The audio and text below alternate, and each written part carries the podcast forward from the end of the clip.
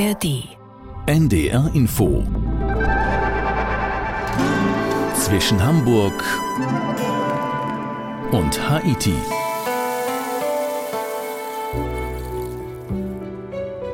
London, wir sind in London heute. Wir sind nicht am Big Ben, nicht an der Themse oder am Trafalgar Square, auch nicht im Hyde Park, wobei es langsam wärmer wird. Wir kommen dem heutigen Ziel näher. Inzwischen Hamburg und Haiti mit Udo Schmidt geht es zum Highgate Cemetery, einem ziemlich berühmten Friedhof in London. Über Friedhöfe zu spazieren, zu schlendern, das mögen viele, ich auch. In London kommt hinzu, dass eine Menge prominenter Namen auf den Grabsteinen stehen. Anouk Cholain hat für uns den Highgate Cemetery besucht. Eigentlich hat sie es für sich getan. Hallo Anouk. Hallo. Anouk, du bist Friedhofsfan, habe ich zumindest ja gerade behauptet. Schlenderst du gerne an Grabsteinen vorbei? Also ich finde, es klingt immer so ein bisschen, als hätte ich einen leichten Knall, wenn ich das mit einem Ja beantworte. Aber ja, tatsächlich mag ich das ganz gerne. Also ich renne nicht auf jeden Friedhof, aber ich mag die Ruhe und die Würde, die davon ausgeht. Ja, und das ist ja auch sehr schön. Man hat keinen Knall, wenn man Friedhöfe gerne mag, zumal das ja ganz, ganz häufig auch sehr, sehr schöne Parkanlagen sind, nicht? Anouk, wo bist du denn auf diesen Friedhof gestoßen? Ist der Highgate Cemetery ein Muss? Also nach meiner Recherche jetzt über diesen Friedhof würde ich sagen, absolut. Aber ich bin tatsächlich über einen persönlichen Weg darauf gestoßen. Meine Tante ist da begraben und als ich das erste Mal das Grab meiner Tante besucht habe, bin ich an einem Grab vorbeigelaufen, wo eine riesige Büste war, ein riesiger Kopf. Und ich dachte, uh, wer hatte denn da so ein gesundes Selbstbewusstsein? Und auf dem Rückweg habe ich dann gesehen, Karl Marx. Ich wusste bis dahin nicht, dass Karl Marx in London beerdigt ist. Schon gar nicht, dass er auch auf diesem Friedhof und in unmittelbarer Nachbarschaft Nachbarschaft sozusagen zu meiner Tante liegt. Und dann habe ich angefangen, mich mit diesem Friedhof zu beschäftigen und der ist wirklich fantastisch. Ja, Karl Marx, da kommen wir gleich ja auch noch drauf. Und es ist auch ein sehr alter Friedhof, viktorianisch 1839 eröffnete. Ist das das Besondere daran, das Alter? Ja, auch. Und es sieht in jeder Ecke anders aus auf diesem Friedhof. Du hast so diese viktorianischen Symbole an den Gräbern, du hast große Familiengruften, du hast richtige Mausoleen, du hast dann aber auch Grabstätten, um die sich keiner mehr gekümmert hat. Dieser Friedhof, da kommen wir auch noch drauf, hat eine sehr bewegte Geschichte. Da gibt es Baumwurzeln, die sich um die Steine geschlungen haben, die zum Stürzen gebracht haben. Dann gibt es Gräber, die gar nicht markiert sind. Massengräber auch. Zehn Mädchen sind da in einem Grab beerdigt. Alles wirklich sehr junge Frauen, die der Prostitution sozusagen zum Opfer gefallen sind. Und wenn man um eine Ecke biegt, sieht dieser Friedhof immer wieder anders aus. Da gibt es Alleen, da gibt es Katakomben und jede Ecke sieht immer anders aus. Und das, finde ich, macht es auch so besonders.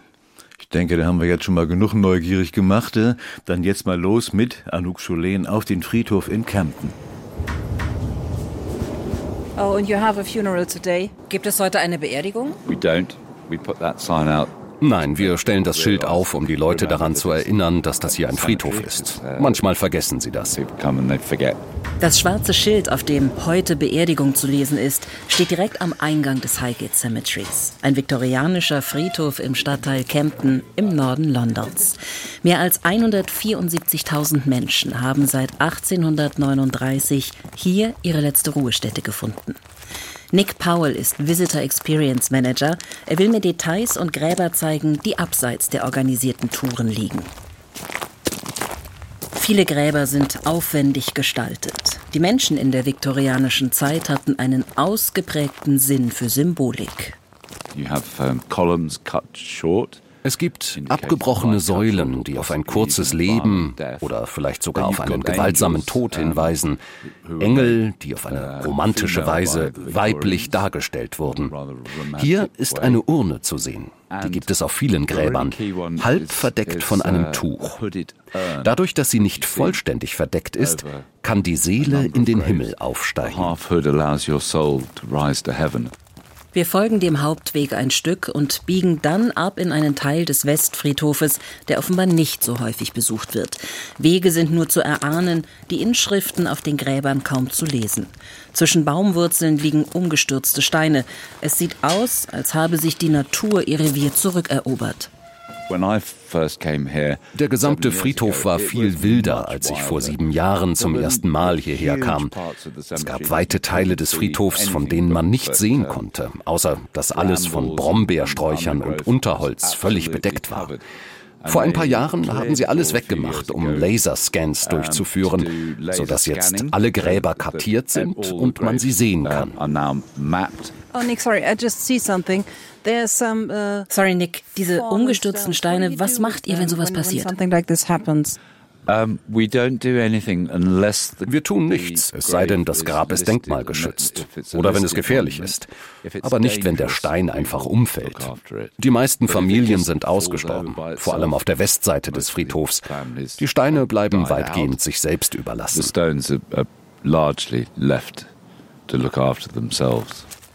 Nicht viel mehr als ein Trampelpfad führt zum Grab der Familie Rossetti. Die Geschichte, die die meisten Besucherinnen und Besucher hier aber interessiert, ist die der Ehefrau des Dichters Dante Gabriel Rossetti, Lissy Siddle. Ebenfalls Dichterin mit auffallend langem roten Haar. Gestorben 1862 mit 33 Jahren an einer Überdosis Laudanum, einer Art Opiumtinktur. In seiner Trauer hatte Dante Gabriel Rossetti ihr einen Gedichtband mit ins Grab gelegt. Und sieben Jahre nach ihrem Tod überredete Rossettis Agent Mr. Howells ihn, wieder besseres Wissen, die Gedichte aus dem Grab zu holen, um sie zu veröffentlichen. Und im Schein eines Lagerfeuers wurde ihr Sarg geöffnet. Die Geschichte besagt, dass sie in ihrem Sarg lag, von ihren roten Haaren umgeben und aussah, als ob sie lebendig wäre. Es heißt, diese Geschichte war die Vorlage für die Figur der Lucy im Roman Dracula. Ebenfalls lange Zeit unbeachtet, aber nicht verrottet, ist die höchste Grabstätte des gesamten Friedhofs, erbaut im Auftrag von Julius Beer, einem Deutschen, der mit Zeitungen in England ein Vermögen gemacht hat. Nach dem Tod seiner achtjährigen Tochter Ada 1875 ließ er ein Mausoleum bauen, dessen Spitze er, so die Legende, von seinem Bürofenster aus sehen konnte. Innen bestückt mit Marmorfiguren, außen verkleidet mit dem gleichen hellen Stein, der auch für die St. Paul's Cathedral verwendet wurde. What would you think? How much was das heute kosten würde? Diese Frage lässt sich eigentlich ganz einfach beantworten, denn die Steinmetze, die das Goldhammergrab vor kurzem gebaut haben, sagten, dass der Bau heutzutage etwa 30 Millionen Pfund kosten würde. Der Highgate Cemetery war für die reichen viktorianischen Familien nicht nur ein Ort, an dem sie ihre Angehörigen bestatten konnten. Hier eine Grabstätte zu haben, war auch eine Art Statussymbol. Der Ansturm auf die Grabstätten war damals so groß, dass schnell klar war, der Friedhof muss vergrößert werden. Zur bestehenden Westseite wurde die Ostseite gekauft, aber da gab es ein Problem. Die Swains Lane, die Straße, die die beiden Friedhofsteile noch heute voneinander trennt. Sie durften sie nicht benutzen, weil ein Parlamentsbeschluss vorsah, dass zwei Friedhöfe miteinander verbunden seien. Sie hatten aber einen raffinierten Plan. Sie haben die Kapelle etwas erweitert und im Boden einen hydraulischen Aufzug installiert. Die Särge waren sehr schwer, bis zu 200 Kilo, zum Teil ausgekleidet mit Blei. Die wurden dann in einem Tunnel unter der Straße auf die andere Seite gebracht. Die Ostseite wurde 1856 eröffnet und hier befindet sich das meistbesuchte Grab des gesamten Friedhofes. Das meistbesuchte Grab des Friedhofs. Darauf kommen wir gleich. Anouk, lass uns mal eben kurz über London sprechen. Du kennst London gut. Was ist es für dich in wenigen Worten? Also in sehr wenigen Worten, das ist meine Stadt. Ich weiß nicht, was schiefgelaufen ist. Das sind wenige Worte, aber sehr deutlich, genau. Ich weiß nicht, was schiefgelaufen ist, warum ich in Deutschland lebe. Ich finde, ich gehöre nach London. Ich liebe diese Stadt. Ich fühle mich da so richtig zu Hause. Ich mag jede Ecke von den etwas schrabbeligen bis zu den äh, super exklusiven Ecken. Diese Stadt ist einfach fantastisch. Die hat ein permanentes Flirren und äh, das liebe ich total. Das ist ja am Ende eine Stadt, bei der man nicht gleich, nicht als erstes an Friedhöfe denkt, eher ja an Kunst, Kultur, Nachtleben Soho, was auch immer, wahrscheinlich auch an den Brexit, nicht, oder? Absolut. London, finde ich, kann auch wahnsinnig anstrengend sein. Also ich kann mich an kaum einen Moment erinnern, in dem ich wirklich mal so etwas wie Ruhe in London erlebt habe. Selbst auf diesem Friedhof hört man immer mal so ein Flugzeug oben drüber fliegen. Aber ich mag dieses Turbulente auch in der Stadt, dieses Bunte, dieses sich treiben lassen. Und ich finde, das ist auch mal ein guter Moment, äh, um mit einem großen Vorurteil aufzuräumen, dass die englische Küche nichts taugt. Das stimmt nicht. Es gibt wunderbare Multikulti, kulinarische Attraktionen in London und selbst die original britische Küche von Pies bis äh, diese Sunday Roast, diese großen Braten, das ist großartig. Kidney Pie ist ja auch was für Spezialisten, würde ich mal sagen. Wer es kennt, wird, wird wissen, warum ich das jetzt sage. Dies hier ist zwischen Hamburg und Haiti, also Zeit mal für einen Tipp für Reisende. Erst Stadtspaziergang, Besuch der Tate Gallery, ein Blick auf den Buckingham Palace, abends ein Pubbesuch und dann am nächsten Tag auf den Friedhof. Anouk, was schlägst du vor? Ich würde alles unterschreiben, was du gesagt hast. Das kann man auf jeden Fall alles machen. Ich persönlich mag auch noch ganz gerne die Märkte. Es gibt ja gefühlt eine Million verschiedener Märkte in London vom Columbia Flower Market, wo es wenig überraschend sehr viele Blumen gibt, bis zu diesen ganzen Flohmärkten. Auch das kann wahnsinnig viel Spaß machen. Aber tatsächlich auch mal so ein bisschen raus aus der Stadt ins Grüne. Da ist man zwar einen kleinen Moment unterwegs, aber vielleicht eben auch auf den Highgate Cemetery. Das kann ich absolut empfehlen. Genau, dann kommen wir jetzt mal wieder auf den Highgate Cemetery habe ja vorhin schon mal erwähnt, dass viele prominente Namen auf den Grabsteinen stehen. Ist es ein Friedhof der Reichen? Das war absolut ein Friedhof der Reichen. Da haben sich wirklich die Reichsten der Reichen ihre Gräber und Familiengruften gekauft, um auch zu zeigen, dass man Geld hatte. Es heißt, dass die damals auf den Friedhof gekommen sind, um da richtig so ein Picknick zu machen und auch so ein bisschen sehen und gesehen werden. Es ist aber auch so ein Friedhof der Volkshelden. Es gibt da zum Beispiel Tom Sawyer, der ist mit 39 Jahren gestorben. Das war ein Faustkämpfer, das war ein Volksheld in Großbritannien damals. Es heißt, als er gestorben ist, sind Tausende an den Straßen gestanden, um ihn auf seinem letzten Weg zu begleiten. Und dann gibt es noch ein Grab, was ich auch sehr beeindruckend fand. George Wombwell. Das war einer, der Wildtiere gesammelt hat. Eigentlich war er Schuhmacher und dann hat er zwei lebende Schlangen gekauft, wollte daraus eigentlich Schuhe machen und hat dann rausgefunden, die Leute zahlen mir Geld dafür, wenn sie mal in diese Schachtel mit den lebenden Schlangen schauen dürfen und hat daraus eine der größten Wildtiersammlungen seiner Zeit gemacht. Nicht sehr tierfreundlich, der hatte dann Tiger, Löwen, Bären, alles Mögliche einfach in Käfige gestopft und ist damit durchs Land gefahren. Aber auch das war ein Volksheld damals. Auch so wird man Volksheld, nicht schlecht. Ja. Ein Friedhof der Helden.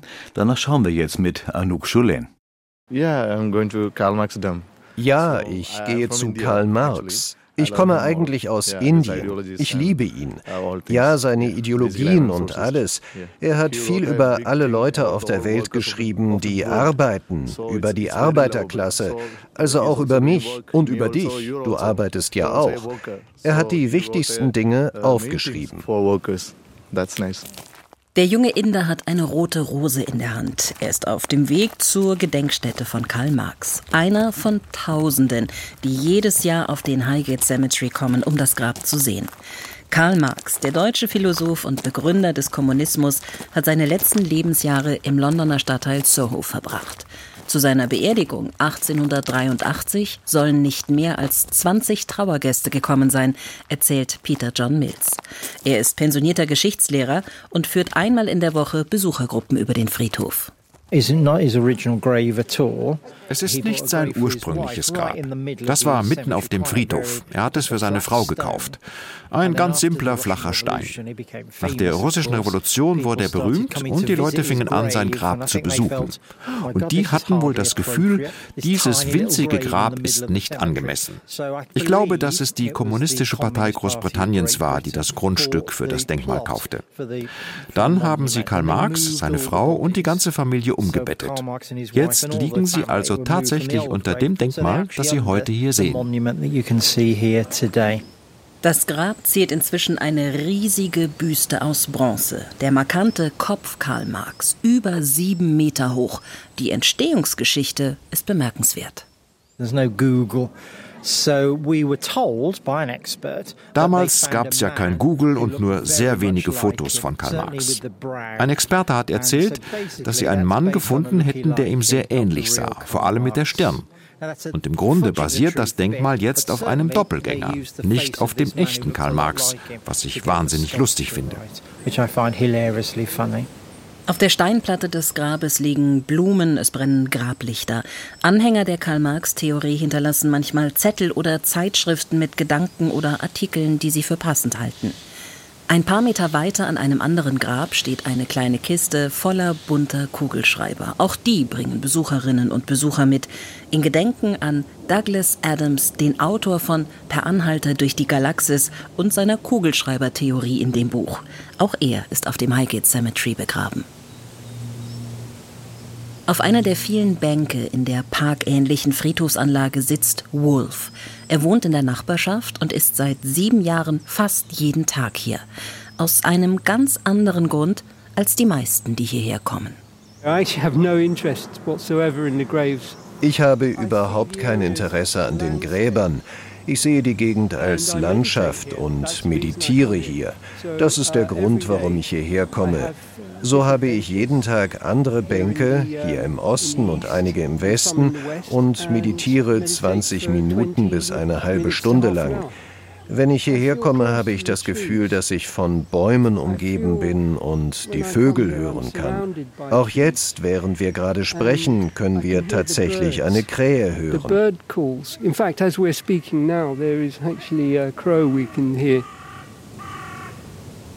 Die vielen, vielen Bäume, die Wolf so begeistern, waren ursprünglich gar nicht da. In der viktorianischen Zeit hatte man von hier aus freie Sicht auf London und überall sah man den strahlend weißen Marmor auf dem Friedhof. Vor allem Eschen haben sich angesiedelt. Sie haben den Friedhof im Laufe der Jahre in einen Park verwandelt. In den 15 Jahren, in denen der Friedhof komplett geschlossen war, haben sie sich ausgebreitet. Der Highgate Cemetery war 1960 pleite. Das spielt ja gleich in deiner nächsten Geschichte eine Rolle. Anouk, wie kam es dazu? Ein Friedhof, dem das Geld ausgeht? Das hatte wohl mehrere Gründe. Also zum einen hatte sich die Art der Bestattungen geändert. Diejenigen, die schon Familiengruften hatten, die haben nichts mehr nachgekauft. Also da kam kein Geld mehr rein. Und es ging auch dann weg von diesen protzigen Gräbern eher zu kleineren Grabstätten. Da war der Erste Weltkrieg, da war der Zweite Weltkrieg und es sind so viele Menschen ums Leben gekommen.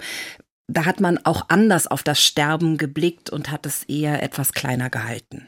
Aber es läuft jetzt ja offenbar wieder. Woher kommt das Geld? Also ich habe mir sagen lassen, es ist ungefähr 50-50. Der Friedhof ist ja wieder in Betrieb, also 50 Prozent Bestattungen, 50 Prozent Eintrittsgelder von Besucherinnen und Besuchern. Ein Platz für eine Urne, also für die Grabstätte, liegt ungefähr bei 4000 Pfund, umgerechnet in Euro ungefähr 4600 Euro. Das ist dann aber die Ostseite des Friedhofs. Die Westseite des Friedhofs, die ist A ein bisschen voller und B auch ein bisschen beliebter. Da ist es offenbar deutlich teurer. Und ich glaube, da ist es auch wirklich schwierig, Platz zu finden. Das findet man da auch noch, aber dann wohl nur wirklich für sehr besondere Menschen. Zum Beispiel ist da George Michael beerdigt. Das Grab, das darf man auch besuchen, aber man darf da nichts hinlegen. Der Ost- und der Westteil, auch interessant. Jetzt mit Besuchergruppen und mit Anouk Choulain weiter auf dem Friedhof.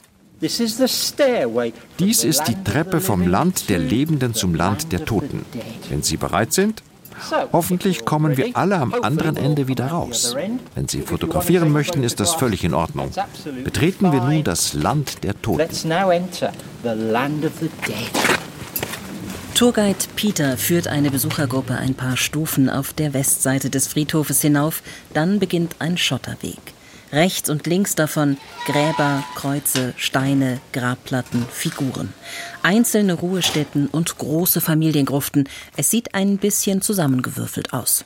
Hier ist das Grab von jemandem, von dem Sie vielleicht schon gehört haben.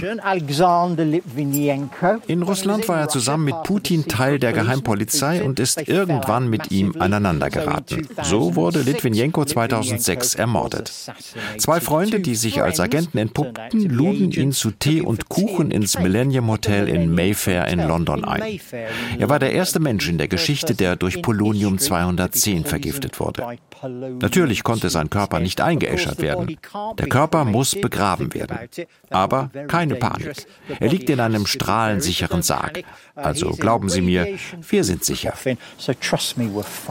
Aus der Besuchergruppe kommt eine Frage. Kann hier jeder begraben werden? Also, wenn man das Geld hat? Ja.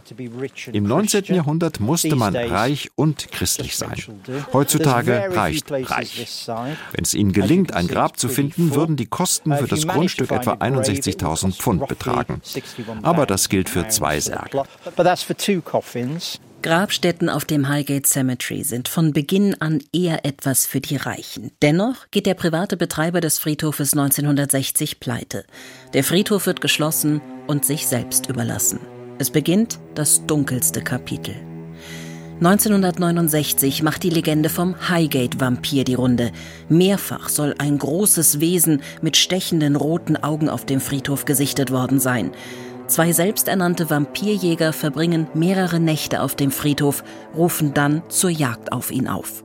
Am Freitag, den 13. März 1970, klettern bis zu 200 Menschen über die Friedhofsmauern und brechen in die Katakomben ein. Einige von ihnen dachten, er wäre hier drin, also brachen sie die Tore auf, zerschmetterten sie, zogen oder versuchten, die Särge herauszuziehen. Als die Polizei kam, um alles aufzulösen, fanden sie tatsächlich die Überreste einer Leiche. Der Highgate-Vampir. Das ist Teil unserer Geschichte geworden ob es uns gefällt oder nicht. Und ich sage Ihnen als Führer, dass einige der seltsameren Touren, die Sie jemals hier machen, an Halloween stattfinden. Oh mein Gott, die Touren sind die gleichen. Aber Junge, habe ich einige sehr, sehr seltsame Menschen getroffen. Als Peter diese Geschichte erzählt, stehen wir in den sogenannten Terrassenkatakomben. Hier liegen Särge oberirdisch in Regalen. Peter leuchtet mit seiner Taschenlampe auf einen Sarg weiter oben. Robert Liston, gestorben 1847. Ein Chirurg in Zeiten, in denen Operationen noch ohne Narkose durchgeführt wurden. Er galt als das schnellste Messer im West End.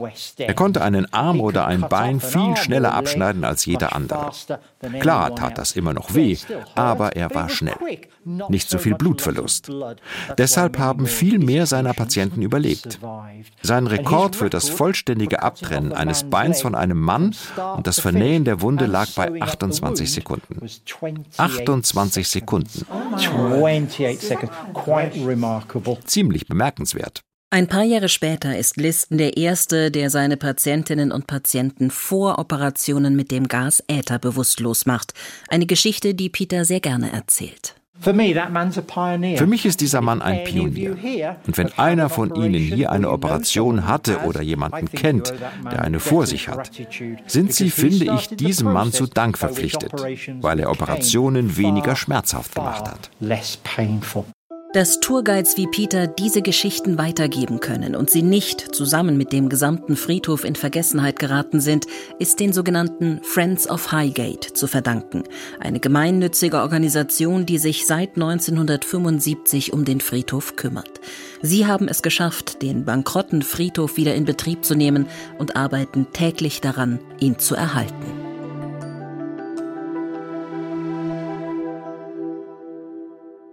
Der Friedhof lebt, könnte man sagen, Anouk. Wenn ich vier Tage in London habe, ein langes Wochenende so etwa, wie viel Zeit würdest du dann, dein Vorschlag, für den Friedhof veranschlagen? Ich würde vorschlagen, dass man es vielleicht verbindet, wenn man vielleicht auf dem Camden Market ist, da oben an dieser Schleuse, Camden Lock. Da könnte man in die U-Bahn springen, in die schwarze Northern Line und nochmal zwei Stationen fahren. Und wenn man dann ein bisschen Cardio-Training will, dann kann man den Berg hochlaufen oder man springt in den Bus, der kommt alle paar Minuten. Und dann würde ich sagen, ist es vom Camden Market ungefähr 15 Minuten, bis man auf diesem Friedhof ist. Wenn man sich dann da eine Tour bucht, was ich unbedingt empfehlen würde, die dauert ungefähr eine Stunde und dann hat man vielleicht so noch so ein bisschen Zeit für sich, würde ich schätzen, so ein Besuch vielleicht zwei Stunden, mit der Anreise und Abreise drei Stunden. Aber das ist ein Zeitfenster, das ich für sinnvoll halten würde und es lohnt sich wirklich, vor allem die Touren auf dem Friedhof. Jetzt waren wir viel auf dem Friedhof und damit ja auch viel bei den Toten, aber London, diese Weltstadt ja wirklich zeichnet ja Lebendigkeit aus, nicht? Das ist es doch vor allem, oder? Ja, aber weißt du, was das Irre ist, dass diese Tourguides das schaffen, die Geschichten der Verstorbenen so zu erzählen, dass die wirklich wieder lebendig werden. Ich hatte keine Ahnung von Faustkämpfen, ich hatte keine Ahnung von Wildtiersammlern, aber irgendwie sind die vor meinem inneren Auge lebendig geworden, also, und dann ist es auch nicht mehr wirklich ein Widerspruch, oder? Wir haben jetzt mit Anouk Jolene den Highgate Cemetery kennengelernt und ich möchte mal wissen, wer da jetzt nicht sofort auch hin möchte. Anouk, ich danke dir, tolle Eindrücke. Danke. Und das war auch zwischen Hamburg und Haiti mit Udo Schmidt. Zum Haiti-Team gehören Jürgen Kopp und Sven Köpke.